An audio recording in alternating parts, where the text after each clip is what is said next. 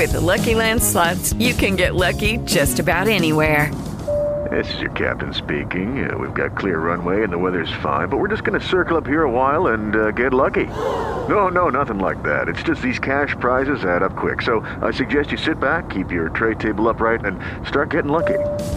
Play for free at LuckyLandSlots.com. Are you feeling lucky? No purchase necessary. Void where prohibited by law. 18 plus terms and conditions apply. See website for details. Judy was boring. Hello. Then Judy discovered ChumbaCasino.com. It's my little escape. Now Judy's the life of the party. Oh, baby, Mama's bringing home the bacon. Whoa, take it easy, Judy. The Chumba life is for everybody. So go to ChumbaCasino.com and play over 100 casino style games. Join today and play for free for your chance to redeem some serious prizes. chumba ChumbaCasino.com. No purchase necessary. Void where prohibited by law. 18 plus terms and conditions apply. See website for details. Opinión y análisis desde la mirada de comunicación e información de la mujer AC CIMAC.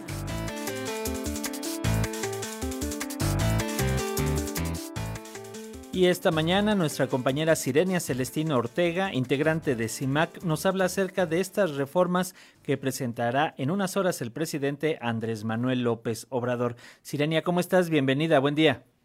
Hola, ¿qué tal Paco? Buenos días. Pues así es, desde diciembre de 2018 nos quedaron muy claras las prioridades de las que se asumiría como la cuarta transformación. Los megaproyectos del tren Maya, el corredor interoceánico, el Aeropuerto Internacional Felipe Ángeles la refinería Dos Bocas concentraron los recursos, la atención y ni la pandemia los detuvo. Hoy, en el Día de la Constitución, en el último tramo de su sexenio, el presidente de México enviará este paquete de reformas al Congreso que incluyen al menos 10 iniciativas para el Poder Judicial, el sector eléctrico, el traslado de la Guardia Nacional al Ejército, transformaciones en el Instituto Nacional Electoral y la austeridad republicana. ¿Quiénes quedamos fuera de estas obras? Pues de acuerdo con el Registro Nacional de Personas Desaparecidas y No Localizadas de la Comisión Nacional de Búsqueda, de 1961 al 2 de febrero de 2024, en México existen 114, 319 mil personas desaparecidas y no localizadas, de las cuales 24% son mujeres, es decir, unas 26.992. Destacan Estado de México, Guanajuato, Nuevo León, Tamaulipas y la Ciudad de México con el mayor número de casos. Y aunque el registro refiere el un registro el riesgo que viven las mujeres a lo largo de toda la vida, se trata principalmente de niñas y jóvenes de entre 10 y 19 años. 2010, 2006 es el año cuando se observa un incremento en desapariciones, un gran pico hacia 2013 y luego en 2023. Por otra parte, el secretario ejecutivo del Sistema Nacional de Seguridad refiere que en 2023 se registraron unos 827 casos de feminicidio y vuelven a, posicionarse Estado de México, Nuevo León, Ciudad de México, Chihuahua, Veracruz y Morelos como las entidades más peligrosas para las mujeres. Pero 827 casos no eran 11 cada día. Así es, a estas 827 habría que sumar las 2.581 registradas como presuntas víctimas mujeres de homicidio doloso y las 3.740 registradas como presuntas víctimas de homicidio culposo.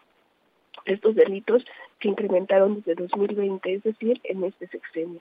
Son entonces 7.148 mujeres asesinadas en 2023, no 11, sino 19 días, 89 más, 89% más de las que se registraron como feminicidios.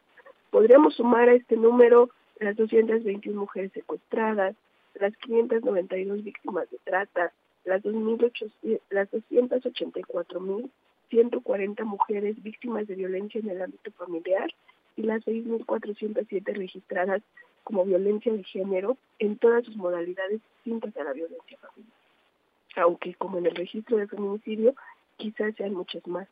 Aunque las instituciones oficiales se esfuercen en hacer registros que muestran tendencias a la baja en la violencia, lo cierto es que la ausencia de políticas para frenar y erradicar esta violencia contra las mujeres. Por supuesto que preocupa la militarización de la Guardia Nacional y la pérdida de la autonomía del órgano que se encarga de las elecciones, pero preocupa más que las alertas de violencia de género decretadas entre 2015 y 2021 para 20 entidades federativas no han logrado disminuir la violencia. Contrario a ello, estas entidades continúan como las más violentas para las mujeres. Claro que nos preocupan los otros temas, pero me preocupa más la vida de las mujeres. Muchísimas gracias por la escucha. Gracias a ti, Sirenia. Nos escuchamos el próximo lunes y un abrazo para ti y todas las compañeras de CIMAC.